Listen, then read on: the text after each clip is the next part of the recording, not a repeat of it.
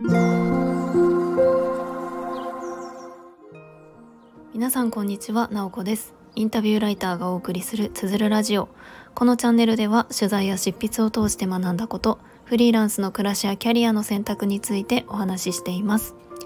今日は11月26日土曜日です。皆さんいかがお過ごしでしょうか？今日はですね私は朝早起きをして毎週土曜日朝6時半からやっている質問力トレーニングの会をやっておりました。まあこれは名前の通り質問力を磨くトレーニングをする会なんですけれども8月からノートのメンバーシップっていう形で始めていて、えー、そこから今日一日がスタートしました。でまあそこで1時間いろいろとあの皆さんとお話をしてその中ですごく喋りたいことがスタイフで喋りたいことが出てきたんですけども今日は一日あのいろいろとあの予定というかバタバタとやることだったりとか予定が入っていてなんだか気づいたら夕方になっていて今収録をしております。でですね今日の質問力トレーニングの会が、まあ、どういう時間だったかというと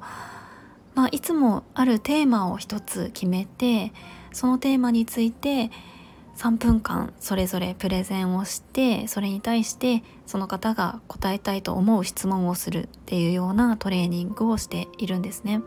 でまああの1時間っていう時間制限の中でやっているので、まあ、プレゼンできる人は毎回3人っていうふうに決めております。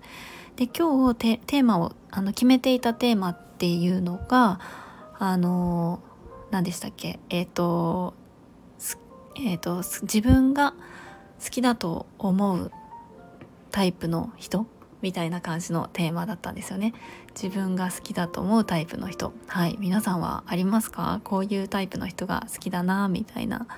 のってどうですかね？でえっとまあそのテーマを設定していて私は今日はあのそのプレゼンはせずに質問する側に回っていたんですけれども皆さんの話を聞く中であなんか私は何だろうなっていうのもちょっと、えー、考えてしまったんですよね。でなので今日はちょっとその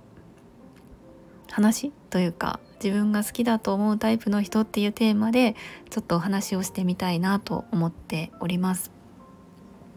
まずですね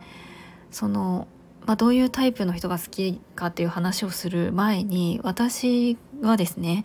すごくあの記録を取ること記録することメモを取ることっていうのが大好きなんですね。何でもかんでもなんかこう文字にしたくなるタイプで、まあ、それもあって日記も書きますしなんかその学んだこととか自分が経験したこととか考えていることを思ってることを吐き出す場でもあり何か振り返れるように記録をしておくっていうのもすごくたくさんあって結構前から、まえーと、エヴァーノートを使っていて、まあ、今はエヴァーノートから、まあ、ノーションっていうのに移行して使ってるんですけれども、まあ、クラウド上でいろんなそのメモだったりとかいろんなデータを保存できるようなツールがあっててそこにですねもう何年も前から自分でそのある項目を作っているんですね。その項目っていうのが魅力的だと思う人とその理由っていう、まあ、そのページみたいのを作っていて私はこういろいろ人に出会うたびになんかその惹かれる人あこの人すごく魅力的だなっていうふうに思ったらその人の名前と私が一体どういうところに魅力を感じるのかっていうのを書いておくっていうのをずっとやっていたんですね。なので私のこの何ていうかクラウド上のノートにはたくさんその私が惹かれるポイントみたいなのが書いてあるんですね。まあ、これ何でやってるかというと、まあ、純粋に記録好きみたいのはあったんですけれどもその自分自身がその惹かれる人魅力的だと思う人っていうのは多分私がそうありたいんだろうなっていうふうに思っていて、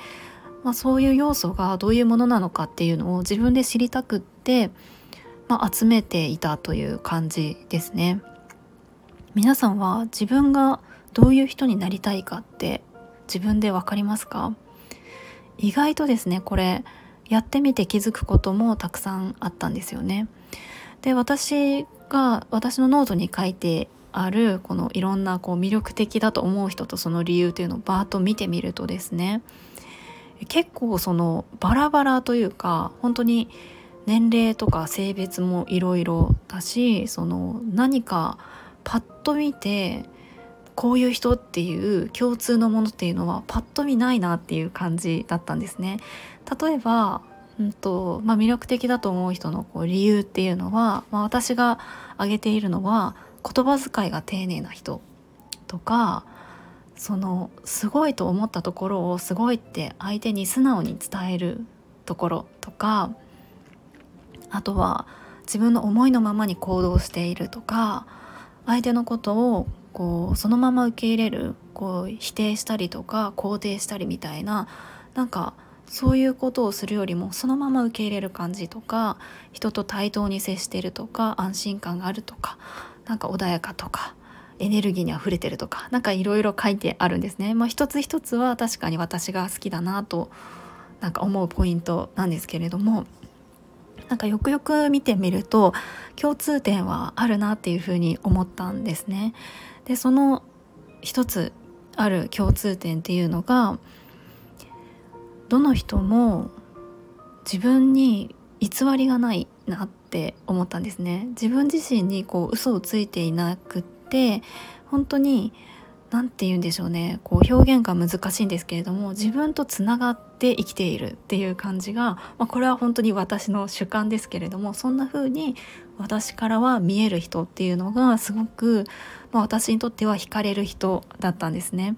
だからその私自身もこう自分を偽って生きていたくないし本当に自分が心から好きだと思うことをやるとか心からいいと思ってることをやるとか情熱を注げることをやるとかそういうことをこう大切にしたいんだなっていうのが、まあ、この記録をする中で見えてきたんですね。まあ、それはすごく私にとってはしっくりきますし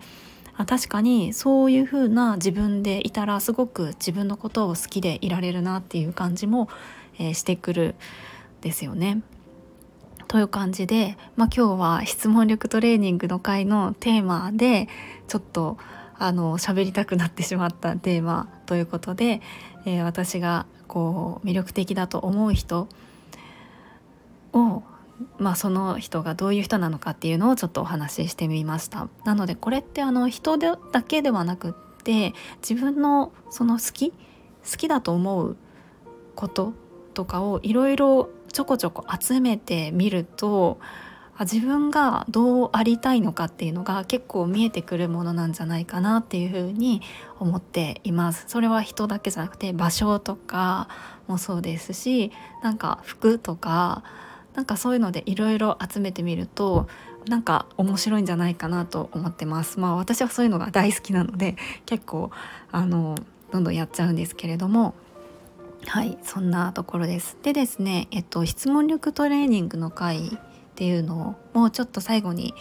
紹介したいなと思います。というのもですねちょっと12月は試しに変えてみたいなと思っていることがあるんです。えっと、いつも毎週土曜日朝6時半からやっていたんですけれどもまああの中にはですね朝早いとちょっといろんな、ね、生活のリズムだったりとかお家のことだったりとかあって朝はちょっと参加が難しいっていう風な声も聞いたりとかしたのであなんかそれだったらちょっと夜っていう設定もしてみたらどうかなと思って12月はあの朝と夜を隔週でやってみようかなというふうに思っています。なので1週目と3週目はえっと、夜ですねちょっと設定してみたのが木曜日なんですけれども木曜日の夜8時から1時間。で12月の2週目と4週目は土曜日の朝6時半スタートみたいな感じで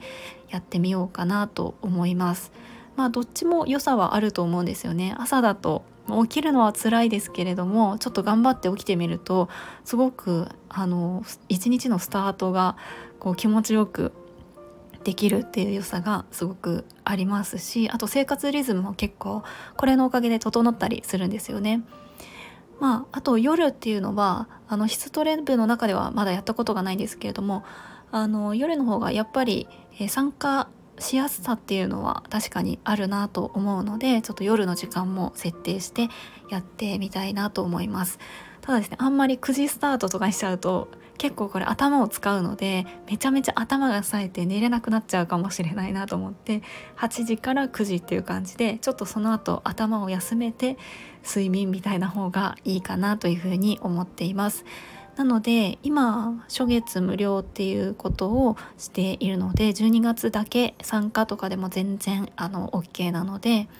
もし夜だったらちょっと覗いてみたいなっていう方がおられたら是非、えー、一緒にトレーニングできたらいいなと思っています。まああの本当に何何かの仕事それこそインタビューの仕事をしてないとダメとかあの質問力っていうのがある程度ないとダメとかそんなことは全くないので割とあの本当に一緒にあのお互い学んでいったりとか勉強になったことを気づいたことをシェアするみたいな、えー、1時間にしております。はいということでもし気になる方は概要欄にこの12月のスケジュールとかを、えーと、リンクを貼っておくのでよかったら見てください。今日も最後まで聞いていただきありがとうございます。もいもい。